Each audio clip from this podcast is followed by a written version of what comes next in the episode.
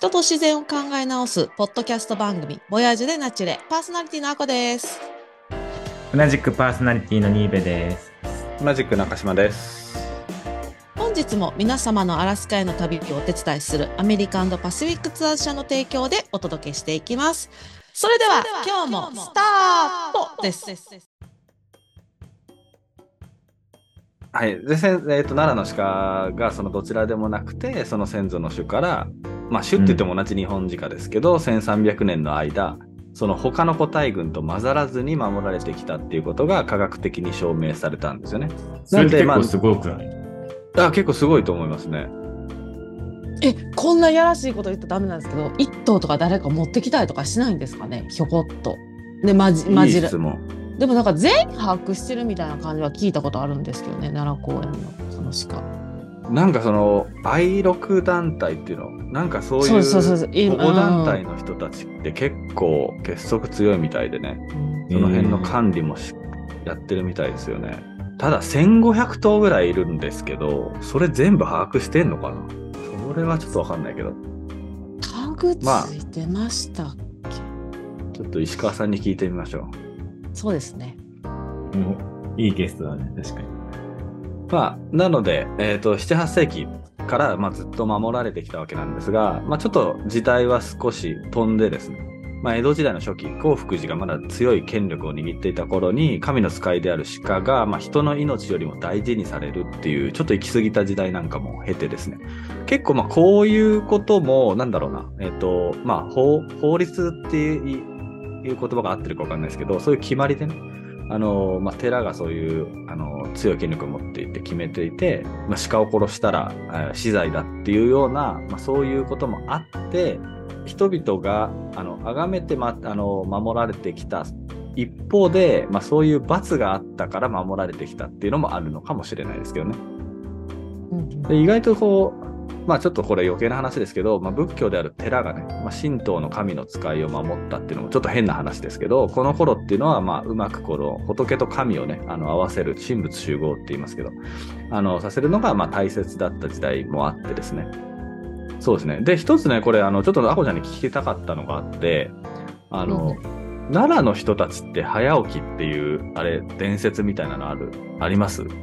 聞きます？聞いたことあります？き聞いたことあります。奈良の人は早起きっていうのは。あ、本当聞いたことはあるけど、でも自分たちは別にそんなことはないという感じ。うん。というか、奈良の人っていうと、ここで話してるのって、さっきもあこちゃん、あの、奈良の方、その公園の方行かないとそんな鹿いないって言ってたけど、そう奈良奈良市の人なんですけどでもこの早起きっていうのは本当に高校の時なんですけどうん、友達で朝からすっごい落ち込んできて「どうしたんどうしたん?」って言った時に「いや朝学校行こうとしたら家のお。あの柵に鹿が頭挟まってて死んでた」って言って。えうわやっぱり鹿周りに住んでる。鹿が周りにいるこうこんなんなんやって思いましたね。奈良市のその。えでどうしたん？って言ったらまあ一応そういう保護保護のあれかな。電話してみたいなは言ってて、はいはいはいあ、報告をね、そういう団体にするっていうのはあるんだ。まあ勝手にこう処分って言い方はおかしいんですけど勝手にこうダメなんでこう処理とかそういうのはダメらしいんで、まあ、電話してうんみたいなことは言ってましたね。で、それ多分野生の鹿じゃなくて、奈良の鹿ってことだあよね。奈良のそうですそうですそうですその子はその、まあ、鹿がいるその地域に住んでた子やったんでうわそういうことあるんやっていうのは言ってましたねクラスメートで。あークラスメトートすごい。そうすごいなと思いましたね。そっかそっか、やっぱりだから同じ奈良でも、その本当に奈良の鹿が有名すぎて、そことちょっと血が離れた奈良の人はもうそういう文化もちょっと違う感じがある。全然違いますねぱあ。るんじゃないですかね。うんなるほど。いや、だからこのね、奈良の人の早起きっていうのが、これ時代背景があって、結局そうやって鹿を殺したら、あの、死罪になるみたいな話があった時代っていうのが、同じくその家の前に鹿が死んでたら、まあ、その家の人が、まあ、たとえ危害を加えていなくたいなかったとしても、その清め銭って言って、まあ、処理費用を支払わなくちゃならなかったらしいんですよ。なので、あの、まあ、多分、あこちゃんも考えそうな話ですけど、人より早めに起きて、でもし家の前に鹿が死んでたら、それをちょっとこう引きずって、まだ起きてない隣の人の家の前に、ちょっと移動させたりしたらしいんですよ。で、隣の人が今度起きたら、またあの、まだ起きてない人の家の方に引きずって行ってたらしいんですよね。これあの今なんか落語になってお笑い話になってるみたいですけど、まあ新録として鹿を大切にしている人々もいる反面で、こういうリアルなその奈良公園にいるさっきのなあこちゃんの友達じゃないですけど、そういう暮らしの様子っていうのもあったわけなんですよね。ということで、まあそれでだから奈良の人が、あの、早起きになっていったっていうですけど、結構今のあこちゃんの話聞くと、その場所だけやろって話ですよね。多分。この鹿がいる一部のとこですね。いないとこでは成り立たないもんね。全然ね、そうです。そうです、そうです、そうです。で、まあ今1500頭くらいいる奈良の鹿ですけど、まあ明治時代になって、結局、えっ、と、興福寺も力が抑えられて、幕府が、まあ日本政府に変わったわけじゃないですか。で、それで最初に奈良県知事になった。まあその時県知事って言わなかったみたいですけど、四条高俊っていう人がいて、まあその人がもうなんか結構暴君みたいな人だったらしくて、鹿は無用で有害の獣なりって言って、鹿狩りを始めてすき焼きにして食い始めたらしいんですよね。神の使いをね。で、あとはなんかサンタクロースみたいに自分の馬車をなんか鹿に引かせたりしてたらしいですけど、まああの、そうですね。で、この人ちなみに、まあこんなことしながらもですね、明治政府から、あの、渋沢栄一ももらった勲三等、まあ随宝賞っていうね、そういうすごい、えー賞をもらってる人ですけど、まあそういう人がいたことで、この時農民、農家の人たちはすごい賛成してたらしいですよ。ですけど、あの、その奈良の鹿、今1500頭いるって言いましたけど、そのこの時は38頭激減したらしいんですよね。で、その応募ぶりに、こう、今度は町の人が立ち上がって、それで1891年に春日新録保護会っていうのが発足して、それで鹿を守る活動が、まあ、あの、もちろん春日大社のね、あの、その、まあ、新職っていうんですかね、そこで働いてる人たちを中心にだったとは思いますけど、まあ、町の人も鹿を守っていこうっていうのに、多分これ時代としては初めて加わることになると思うんですが、まあそういうことで現在につながっていくっていうことで、まあちょっと今のね、あの最近の食害、鹿の食害問題とかそういう話はまた別の回でね、やっていきたいと思いますけどね。なんで最後に、歴史的な唯一ね、あの、まあ、ちょっと僕もこれ関係があった、実は調べてたら面白くて、唯一春日大社が、その奈良の鹿だけが、まあ、天然記念物だし、特別扱いされて、まあ、さっきも DNA 的には科学的に証明されてるっていう特別な鹿なんですけど、歴史的に一回だけ、この鹿が、あの、他の地域に譲渡されたことがあったんですね。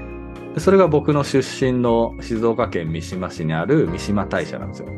で、うんえーはえー15頭、えー送られる話、まあ、あのは結局8頭がね、送られることになって、まあ、いろいろ一悶着あってね、あの、し愛録家の、えー丸尾万次郎さんっていう人が、まあ、鹿を送るんだったら、あの、まあ、だから、し神の使いなんで、ここだけの、というか、春日大社だけの、というか、奈良のその場所だけの神聖な鹿なので、他の場所に送っちゃいかんということで、それに、あの、すごい強い気持ちを持っていたそのじいさんが、あの、鹿を送るんだったら、わしはここで切腹するっつって、その担当を抜いて、あの、その当日ね、鹿を送る当日。で、慌ててそういう春日大社の、まあ、えー新官さんとか、あの、三島大社のその時来ていた死者とかが慌てて止めに入ったっていうね、そういう事件があったっていうのもありますけど、まあ、唯一そうやって、えー奈良の鹿が外へ送られたっていうことで、まあ、今でも、あの、まあ、去年、去年、今年は見てないですけど、去年も、あの、息子と三島大社に行った時に、毎年行くんですけど、あの、鹿が、今40頭ぐらいになってますけど、いまして、うんその、この間知ったんで、その時は、あ、奈良の鹿が来たんだっていうのは知らなかったですけど、これ、まあだから1919年以上です。ということでテーマ「鹿と人」第2回目のトピックは「日本鹿はなぜ獣から新鹿になったか」ということでえ観光で有名な奈良の鹿の由来のお話をお送りしてまいりました。だから以前奈良は、まあ、殺されて奈良の鹿は38頭で今1500 16頭なんですよね。そうそうそう。38頭から1500になった。混じってないってことですよね、それも。いや、混じってると思うよ。でも、研究では、ずっと同じ、あれですよね。半年前の。これ多分、だからし調べ方にも多分ね、これって結構よると思うんですけど、まあ多分おそらく、まあ、ミコミトコンドリア DNA だけじゃなくて、核 DNA の方も辿ったっていう話だったんで、あの、ですけど、時折こう入ってくるものが多少あっても、あの、ある程度、その、遡れるはずなので、うんうんうんうんうん。うーん。なんで、もちろん混ざっていて、この38頭からうんうんうん。全部今の子孫になってるってわけではないはず。やっぱりじゃあどっかどっかから鹿さんが来たってことですか？たり、まあ、あの僕もあの春日原生林を歩いたり、えーしてますけど混ざることは多少はあると思うんですよね。うん。で常に混ざってるグループではないとは思うんですけど、うん完全にだからだってあそこ放し飼いにしてる飼ってるわけじゃないから野生の鹿だからあれですけど、もう確かにいい例があれですよね。三島三島大社でしたっけ？うん、が8頭から今40頭でしたっけ？はいはい。全然増えてないですもんね。そうなんですそうなんです。まあまあでも言ってもこの期間ね1919年から今と。はいはい、38トンになったのもでもそうか。1890年ぐらいだからそんなに変わんないかだからまあその38から1500には絶対なってないということは混ざってるってことですね。でしょうね。ただねでもね本当にちょっとえっとねあのエリアから出た山奥にいる奥でもない山にあの春日山とかあの裏っ側にいる鹿って反応全然違うよ。あってきたけど。本当に野生の鹿って感じで自分の気配感じたらパーンとの飛んで逃げてくるへえ。なるほど。それでは次回は世界最大の鹿ヘラジカを追うということでアラスカに生息するでかい鹿をパーソナリティの中島さんが毎年観察していますのでその話を人々の生活との関わり合いも含め話を聞いてみましょうではまた来週お会いしましょう本日もご視聴くださりありがとうございましたありがとうございましたあ。りがとうございました。